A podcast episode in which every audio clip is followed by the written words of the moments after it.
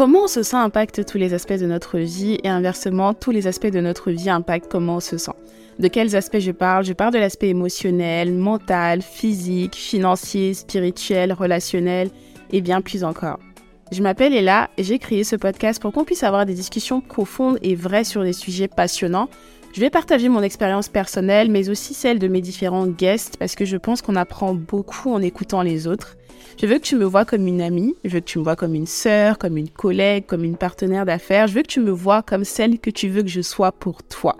Et le point le plus important, c'est que je veux que tu retiennes que je suis comme toi.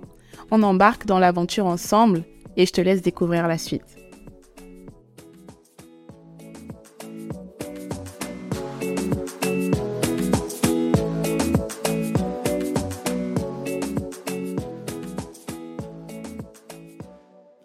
Bienvenue dans ce nouvel épisode de Comment tu te sens. J'espère que tu te sens bien. Si tu ne te sens pas bien, j'espère que tu mets tout en œuvre ou en tout cas tu fais des efforts pour aller mieux.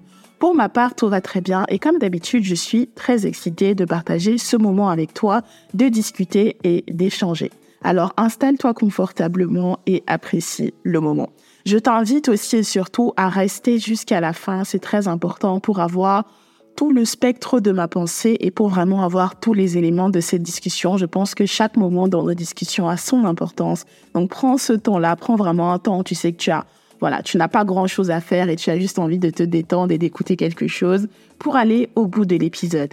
Et si tu tiens à me soutenir, n'hésite pas à laisser un commentaire sur ta plateforme d'écoute comme Apple Podcast ou Spotify si c'est vraiment quelque chose qui te plaît.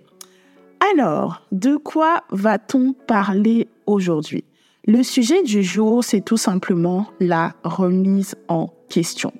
Je pense que je l'ai abordé plusieurs fois, mais généralement dans le cadre des épisodes que je fais, parce que pour moi, c'est vraiment un élément qui est central dans nos relations avec nous-mêmes, mais surtout dans nos relations avec les autres. Et je me suis dit que ça pouvait être intéressant d'en parler. Pourquoi je pense que c'est important de le faire et pas mal d'aspects autour de ça. Et comment le faire pour les personnes, par exemple, qui ont encore du mal pour l'instant à creuser, à se poser des questions, à se remettre en question, à s'auto-évaluer par rapport à leurs actions, leurs décisions ou même encore leurs pensées?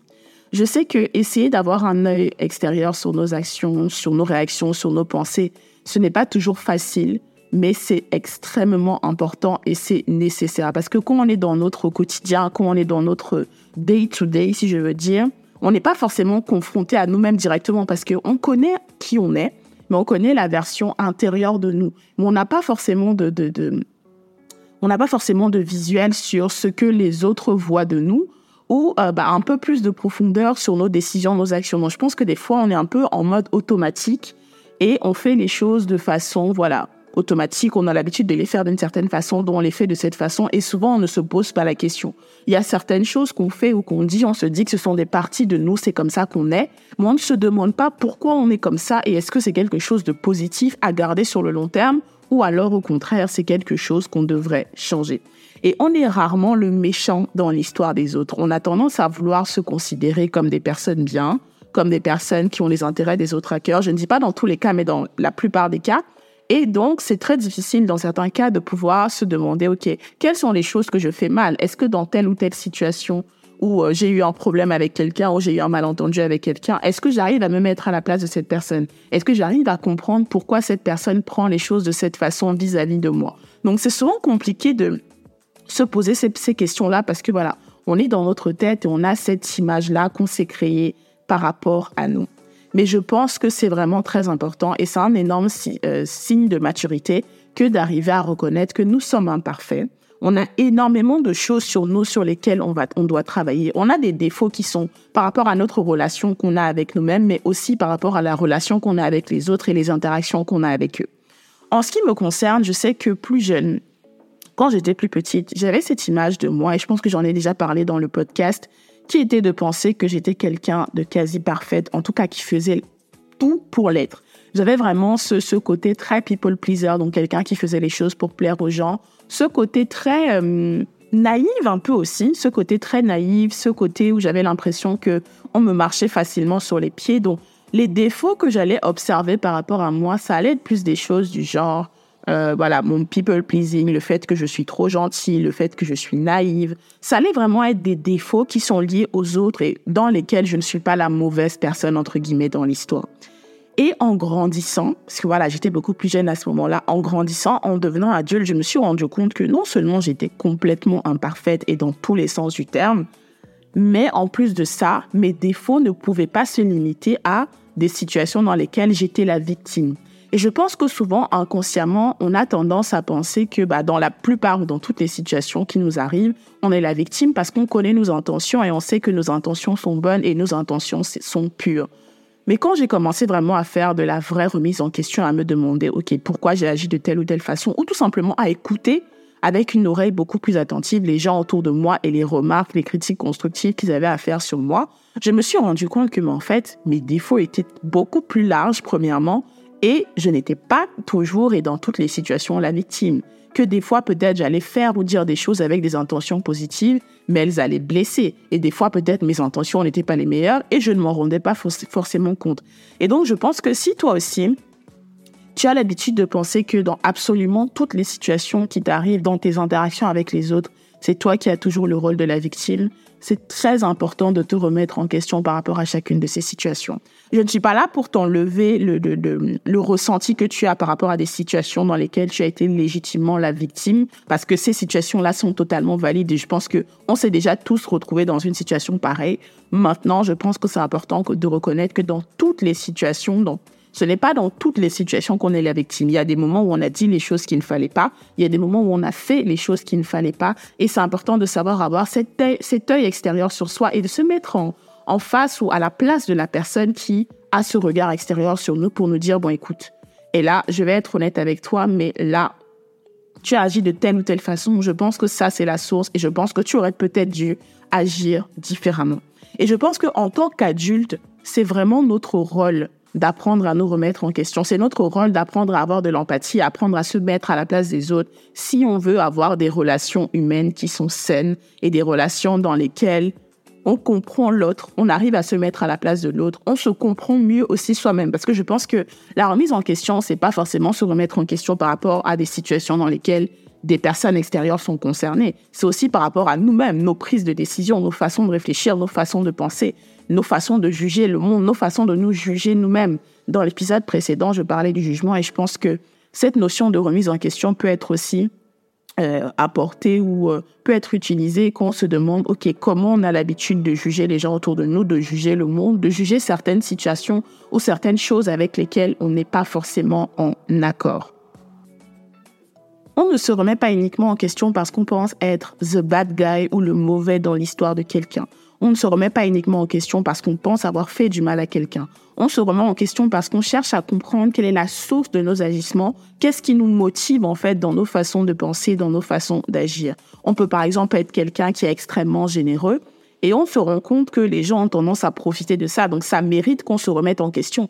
Non pas parce qu'on a fait quelque chose de mal, parce que la générosité c'est une qualité, mais parce qu'on se rend compte que cette qualité ou cette chose qu'on a en nous de façon naturelle peut, quand elle est utilisée de façon euh, excessive, venir un petit peu à notre détriment parce que les gens autour de nous vont peut-être profiter de nous ou bien des gens tout simplement extérieurs vont se rendre compte qu'on a cette facilité à donner sans forcément se poser de questions et vont vouloir en profiter. Donc pour moi, la remise en question, c'est à tous les niveaux. C'est même par rapport à des choses qu'on a tendance à faire. Par exemple, on peut être quelqu'un de très perfectionniste, mais de façon extrême, ou quelqu'un qui a vraiment besoin que toutes les conditions soient réunies pour se jeter à l'eau. C'est bien parce que vraiment on est prévoyant, parce qu'on prend en compte tous les scénarios possibles. Mais derrière, il y a aussi un côté toxique derrière ça parce que ça nous paralyse. Donc on se remet en question pour moi par rapport à tout. Si on a eu une discussion avec quelqu'un et qu'on a réagi de façon un peu sur le moment parce que la personne a fait ou dit quelque chose qui nous a heurté ou on s'est senti attaqué, je pense que c'est important, quelques minutes après ou même quelques heures ou même les jours d'après en fonction de comment on fonctionne,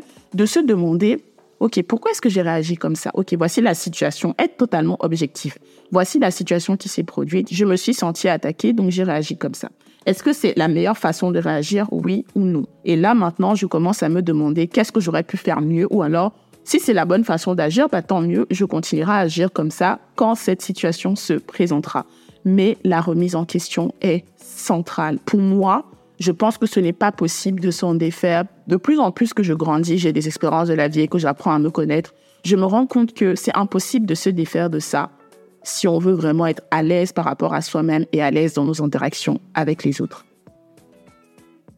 Savoir reconnaître ses défauts et ses axes d'amélioration, c'est un véritable signe de maturité.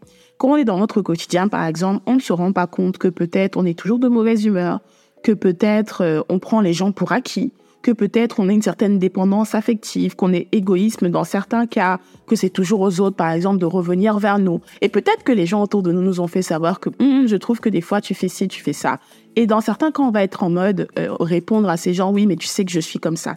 Et moi, ce que je veux vraiment te faire comprendre, et quelque chose que j'essaie de me faire comprendre aussi à moi-même, c'est que être d'une certaine façon ou avoir l'habitude de se comporter d'une certaine façon ne signifie pas que ton comportement est normal et que tu dois continuer à le faire. Ce n'est pas parce que naturellement tu es quelqu'un qui bah, dit ce qu'il pense et qui n'a pas de filtre et qui le dit souvent d'une mauvaise façon que les gens autour de toi sont obligés de s'adapter à ça. Personne n'est pas, personne n'est obligé de supporter nos mauvaises habitudes. Personne n'est obligé de rester autour de nous quand on fait les choses mal. C'est un choix que les gens font d'être autour de nous. Et je pense que c'est souvent la, la, solution de facilité que de dire aux gens, oui, mais tu sais que je suis comme ça. Et je trouve que ça montre qu'on a du mal à se remettre en question. C'est important de savoir comment on est. C'est important de savoir quels sont nos défauts, quels sont nos axes d'amélioration. Mais c'est aussi important de montrer aux gens autour de nous, même à nous-mêmes, qu'on fait des efforts et qu'on travaille activement à changer et à devenir meilleur. Bien sûr que si c'est quelque chose qui est un peu naturel chez nous et qu'on a l'habitude de faire, ça ne changera pas du jour au lendemain. Peut-être que ça ne changera même jamais, mais on est censé, pour moi, faire des efforts et être totalement intentionnel pour éviter de faire en sorte que ces parties de nous-là ressortent et surtout qu'elles soient imposées aux autres parce que les gens n'ont pas à nous supporter. Les gens qui restent autour de nous, c'est parce qu'ils nous aiment et c'est parce qu'ils font le choix d'être autour de nous. Et je trouve que c'est dommage des fois de leur faire subir nos mauvaises habitudes juste parce qu'on pense que c'est comme ça qu'on est. À un moment, je me rendais compte que j'étais quelqu'un des fois qui ne donnait pas forcément assez de nouvelles ou qui n'appelait pas beaucoup. Et dans ma tête, je me disais, mais les gens autour de moi, ils savent que je les aime. Donc en fait, ils sont censés comprendre parce que je les aime et ils savent que je n'ai aucune mauvaise intention, je les aime. Mais en fait, on s'en fout qu'ils sachent ça. En réalité, quand je me suis remis en question, on s'en fout qu'ils sachent ça parce que ils ne sont pas obligés de garder quelqu'un dans leur vie qui n'est pas activement en train de faire des efforts pour entretenir la relation. Chaque personne qui entretient une relation, que ce soit familiale, amicale ou même amoureuse, doit faire des efforts pour entretenir cette relation. Et ce n'est pas parce que naturellement, je sais pas, je suis pas quelqu'un qui appelle assez ou pour certains, je suis pas quelqu'un qui envoie des messages, etc., que les gens autour de moi doivent supporter ça. Donc, pour moi, l'effort actif, c'est quelque chose de très important et ça montre surtout que on prend du recul sur ce qu'on fait et qu'on écoute en fait les retours des personnes autour de nous. Et je pense qu'un exemple concret de l'importance de la remise en question, c'est tout simplement dans un entretien d'embauche. On va inévitablement, en tout cas dans mon cas, dans les expériences que j'ai eues, nous poser la question, soit quelles sont tes qualités, quels sont tes défauts, ou alors quels sont tes axes d'amélioration? On m'a souvent demandé Qu'est-ce qui, bah, quels sont tes traits de personnalité ou des choses que tu fais ou des façons d'agir qui, selon toi, pourraient être problématiques dans l'exercice de tes fonctions? On pose cette question parce qu'on a besoin de savoir que le candidat, la personne qui va travailler, etc., a cette capacité de remise en question et surtout aussi sait prendre la critique et est conscient que elle n'est pas parfaite. Donc, si on pose cette question en entretien, ça signifie que ça vaut, en tout cas selon moi, pour tous les aspects de notre vie. Ce n'est pas que dans notre vie professionnelle qu'on doit se remettre en question. Ce n'est pas que par rapport à nos choix financiers qu'on doit se remettre en question. Ce n'est pas que par rapport à notre alimentation qu'on doit se remettre en question. On doit se remettre en question par rapport à tout, par rapport à notre façon de penser, par rapport à nos interactions avec les autres, par rapport à notre façon de communiquer, par rapport à la façon dont on prend les choses personnellement ou non, par rapport à la façon dont on fait des choix. Tous ces éléments-là, pour moi, sont fondamentaux et en tant qu'adulte, on se doit, je me dis même que maintenant que j'ai compris ça, pour moi, c'est une obligation de constamment me remettre en question. Et je pense que c'est important aussi de faire la différence entre une remise en question qui est saine et qui est dans le but de nous faire évoluer, parce que pour moi, c'est ça le principe de la remise en question. Elle doit être saine et elle doit être présente dans le but de nous faire évoluer, de tirer des leçons et de devenir meilleur, et de l'auto-sabotage. Parce que je pense qu'il peut y avoir les deux extrêmes. Souvent, on se remet en question de façon saine et souvent, ça peut nous arriver de tellement tout remettre en question dans nos choix, nos décisions, qu'on commence à s'auto-saboter, à se dire qu'on n'est pas assez, que on ne mérite rien, on ne vaut rien et qu'on n'est pas à notre place et que peut-être quelqu'un d'autre devrait être à notre place. Et l'auto-sabotage, je pense que C'est un petit peu normal dans certains cas, mais il faut vraiment, vraiment trouver le moyen de gérer ça et de faire en sorte que ça ne prenne pas une certaine emprise sur nous. Parce que des fois, on peut considérer notre auto-sabotage comme de la remise en question, mais en fait, ça ne l'est pas. Comment on fait pour faire la différence? Ben, Je pense que c'est plus une question de comment ça nous fait nous sentir au fond de nous. Est-ce qu'on se pose des questions avec respect, avec amour, comme on poserait des questions, par exemple, à quelqu'un d'extérieur à nous, à un ami ou une famille pour l'aider à mieux comprendre certaines choses ou pour lui faire réaliser quelque chose? Ou alors, est-ce qu'on se pose des questions de façon bah, très agressive, très violente et en étant euh, méchant envers soi-même et ne, en n'étant pas indulgent envers soi-même Donc, je pense que c'est très important de faire la différence et de ne pas tomber justement dans cet extrême-là où on est constamment en train de d'être dur avec soi-même et de tout remettre en question. Il faut quand même qu'il y ait une part de, euh, de moments présents dans nos façons de vivre et qu'on ne soit pas toujours en train de tout questionner. Mais le questionnement est hyper important. Il faut vraiment trouver un équilibre entre les deux. Quelque chose qui pourrait vraiment nous aider à nous remettre en question de façon un petit peu plus saine, c'est vraiment d'avoir des personnes autour de nous qui nous aiment, qui ont nos intérêts à cœur et qui savent communiquer avec nous et qui n'ont pas peur justement de nous dire les vérités, de nous donner leurs observations par rapport à certaines choses qu'on fait ou qu'on dit et d'être tout simplement honnête avec nous. Je pense que c'est important parce que, comme je disais au début, on n'a pas de vision extérieure sur nous-mêmes. On n'a que la vision de nous-mêmes qu'on est, en fait. On a une vision assez interne et qui, dans certains cas, est forcément biaisée parce qu'on ne se rend pas compte de l'image qu'on pourrait rendre à l'extérieur par rapport aux gens autour de nous. Et le fait d'avoir justement ces personnes clés-là qui sont honnêtes, qui ont nos intérêts à cœur et surtout, le point le plus important, qui savent communiquer correctement, parce qu'on peut avoir des personnes qui nous aiment, etc. Si elles ne savent pas communiquer correctement, quand elles vont délivrer un message par rapport à nous qui est peut-être pas positif, notre réaction ne sera pas positive parce que forcément, bah, la façon d'approcher la chose ne va pas nous plaire et ça va encore créer quelque chose d'autre. Mais vraiment, si on a la chance d'avoir ces personnes-là, il faut vraiment qu'on leur laisse la possibilité de pouvoir s'exprimer. Parce que souvent, on a ces gens qui veulent nous parler avec amour, qui veulent nous dire les choses honnêtement, avec respect, avec amour, mais nous, de notre côté, on se bloque. On ne veut pas accepter la critique parce que on refuse de se voir dans un miroir, on refuse de se regarder dans une glace et d'être honnête avec nous-mêmes. Mais pour moi, ces gens-là sont des personnes qui sont fondamentales dans nos vies parce qu'elles vont nous permettre de réaliser énormément de choses sur nous-mêmes. Quand j'ai vraiment commencé à lâcher prise et accepter la critique différemment et accepter les retours de mon entourage différemment, je pense que je me suis sentie dix fois mieux par rapport à mes actions et je me suis surtout rendu compte que, en fait, Ella, tu as le droit de te tromper. Tu as le droit de faire des choses qui ne sont pas bonnes ou de te tromper dans la façon dont tu interagis avec les gens. Et les personnes qui t'aiment, oui, elles t'en voudront peut-être sur le moment, mais elles te le diront pour que tu deviennes meilleur. Et je trouve que c'est tellement, tellement euh, euh, important d'avoir ces gens-là. Et ça fait tellement de bien. Et tu as l'impression que tu peux dormir sur tes deux oreilles parce que tu sais que peu importe ce que tu vas faire ou dire de mal, enfin pas peu importe, il y a toujours des limites, mais dans une certaine mesure, ces personnes-là pourront et ont la capacité de te dire ce qu'elles pensent au bon moment. Et ça va te permettre à toi de te demander, hum, effectivement, je n'avais peut-être pas vu la chose de cette façon, mais par rapport à ce que tu me dis, ouais, peut-être que c'est parce que si, c'est parce que ça, peut-être que la personne aura peut-être mal interprété ce qu'on a dit ou ce qu'on a fait. On aura la possibilité dans ce cas-là de clarifier Peut-être qu'elle n'aura pas mal interprété, mais elle aura une façon de nous questionner que nous, à laquelle nous, on n'avait pas forcément pensé. Ça va nous aider à nous demander, OK, d'accord, peut-être dans cette situation, j'aurais peut-être dû faire les choses autrement. Et peut-être que je les ai faites de cette façon-là parce qu'il y a telle ou telle chose qui m'a piqué ou telle ou telle chose qui m'a trigger, qui fait que j'ai pensé de cette façon-là. Mais je suis désolée, je corrigerai ça, je ferai les choses différemment. Ou tout simplement, si c'est par rapport à une situation extérieure, je prends l'information et j'essaierai de faire différemment la prochaine fois. L'entourage, c'est extrêmement important. Et je sais que malheureusement, tout le monde n'a pas la chance d'avoir quelqu'un qui peut être totalement honnête et qui a de l'amour envers eux. Ça, je le sais, je sais que c'est totalement normal. Euh, bah, L'autre option par rapport à ça, si on n'a pas vraiment de personnes comme ça, c'est vraiment faire de la thérapie. Pour moi, c'est faire de la thérapie, aller voir un psy, quelqu'un avec qui on peut parler de certaines choses, peut-être des situations un peu plus euh, lourdes de notre vie, et qui va nous aider à nous remettre en question. Puisque pour moi, la thérapie, c'est ça, c'est vraiment quelqu'un qui t'aide à te poser des questions et à toi-même trouver les réponses. Parce que ce n'est que quand tu te poses des questions que tu trouves des réponses. Si tu ne te poses aucune question et tu ne te remets en question sur rien, c'est évident que bah, tu ne trouveras aucune réponse vu que tu n'as même pas fait l'effort de départ de te poser la question. Et je sais que moi, par exemple, des fois, je suis le genre de personne, et je pense que je l'ai déjà dit sur le podcast, qui peut avoir du mal à dire exactement ce que je pense par peur de heurter les gens.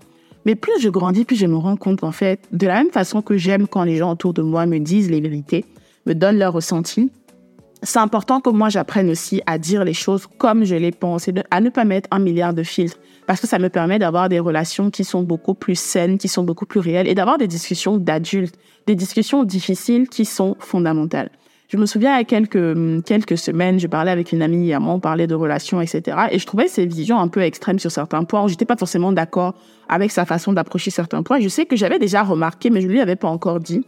On a eu une discussion par rapport à ça et j'ai eu, j'ai trouvé le moyen de lui dire, bon, je trouve que par rapport à ça, ça, ça, ça, ça, ta façon de penser, je pense que bah, peut-être il faudrait que tu te remettes en question sur ta façon de penser parce que mets-toi à la place de la personne, etc. Donc j'ai commencé un peu à lui faire comprendre mon point de vue et je pense qu'on est arrivé à se comprendre et je me suis dit, voilà, c'est trop, trop important de savoir aussi dire aux gens des choses qui pourraient leur permettre de voir le monde différemment. Parce que des fois, on a des perspectives qui sont très tranchées sur certaines choses, mais c'est simplement parce qu'on ne s'est pas mis à la place de l'autre, on ne s'est pas remis en question. Et ça, c'est vraiment dans tous les aspects de notre vie.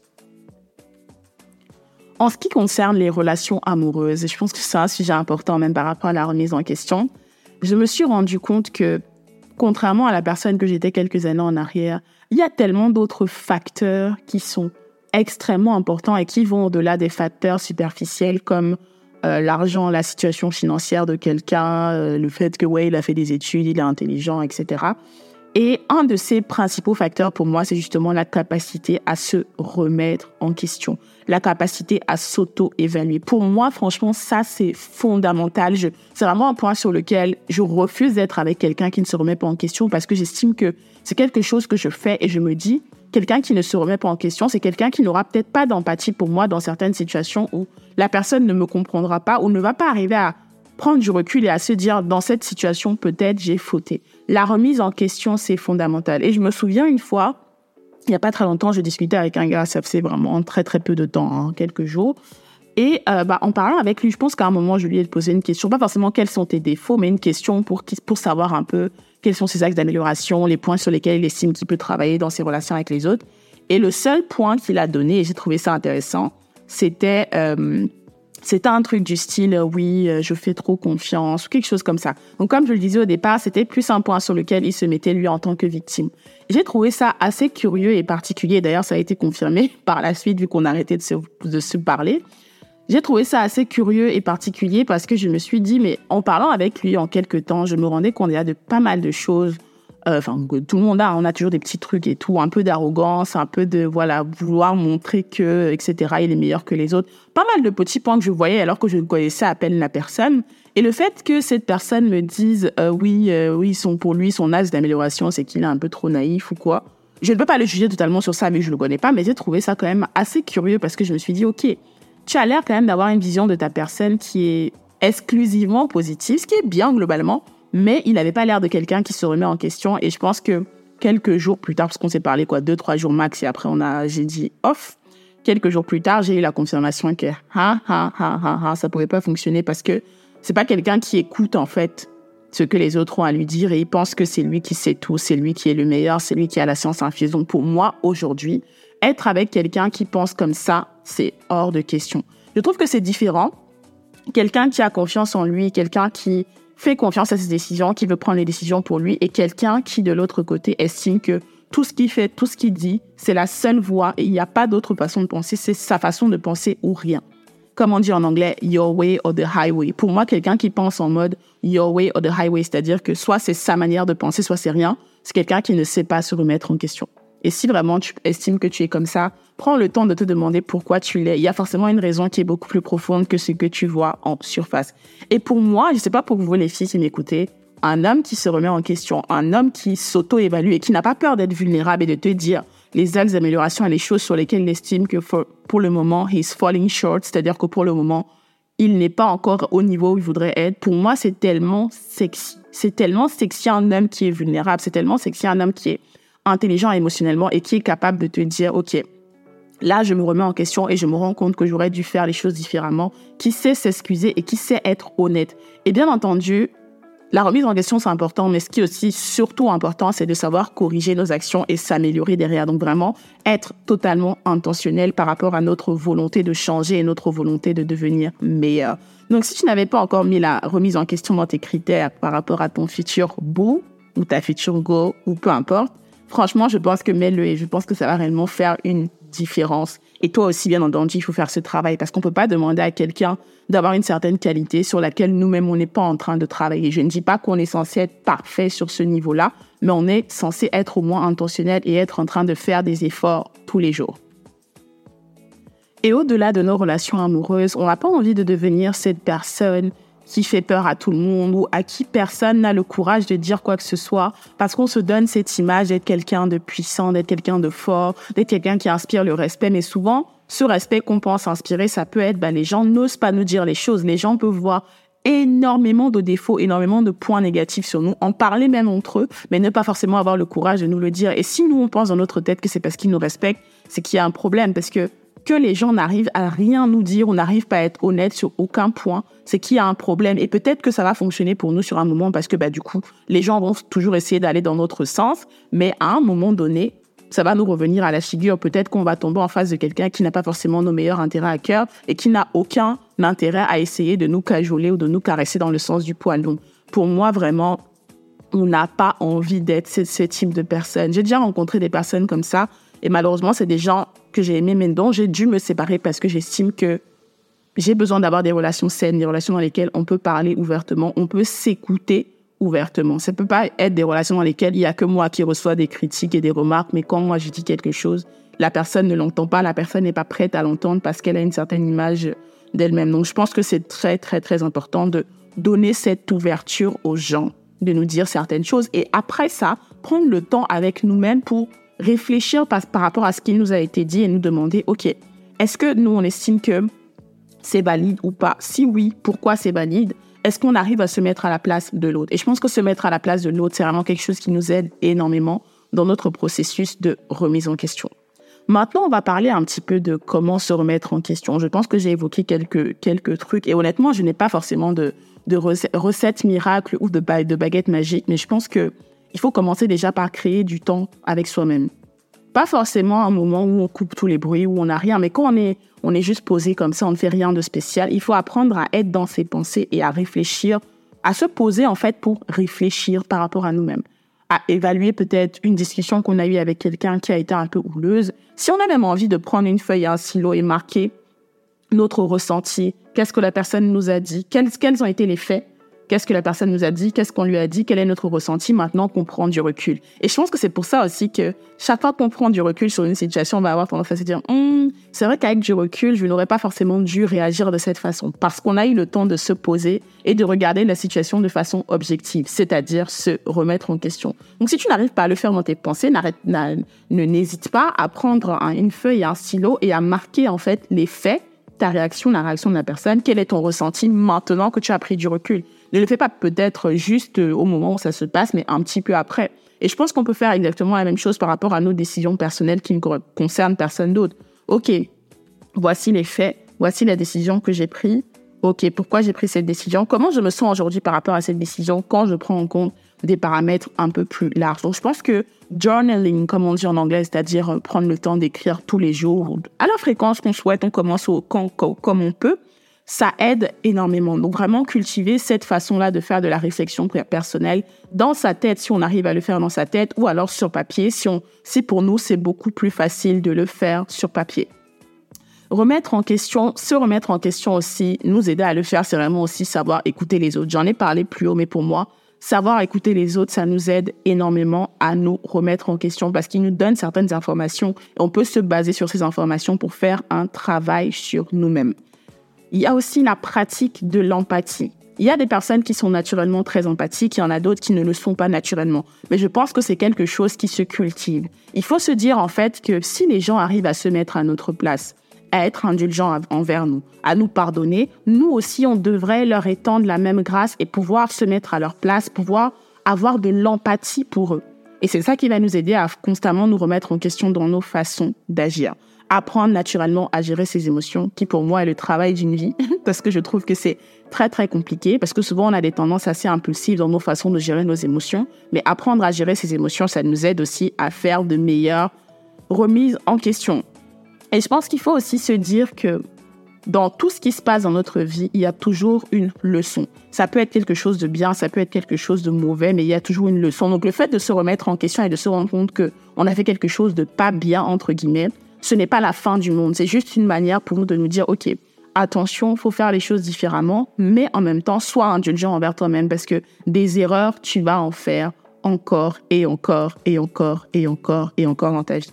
Et un dernier point qui pour moi est très important, c'est de se fixer des objectifs. Une fois que je me suis remis en question et je me suis rendu compte qu'il y a ça, ça, ça et ça que je ne fais pas bien, personnellement pour moi ou par rapport à mes interactions avec les autres, quel est mon plan d'action pour faire un peu plus attention? Est-ce que chaque fois que telle situation se présente ou j'ai l'habitude de réagir d'une certaine façon, je rentre chez moi, je note, OK, la situation s'est passée, quelle a été ma réaction? Et je me dis, OK, est-ce que j'ai respecté ce que je m'étais dit que j'allais faire pour améliorer mes interactions avec les autres ou avec moi-même, oui ou non Donc, je pense que cette façon de, suivre, en fait, nos, réactions dans certaines situations peut nous aider justement à nous améliorer et à commencer à se remettre en question. Et il faut garder en tête que l'apprentissage est continu. Le travail qu'on fait sur nous-mêmes, c'est un travail d'une vie. Ça ne s'arrête jamais. Tous les jours, on en apprend. Tous les jours, j'en apprends sur moi-même.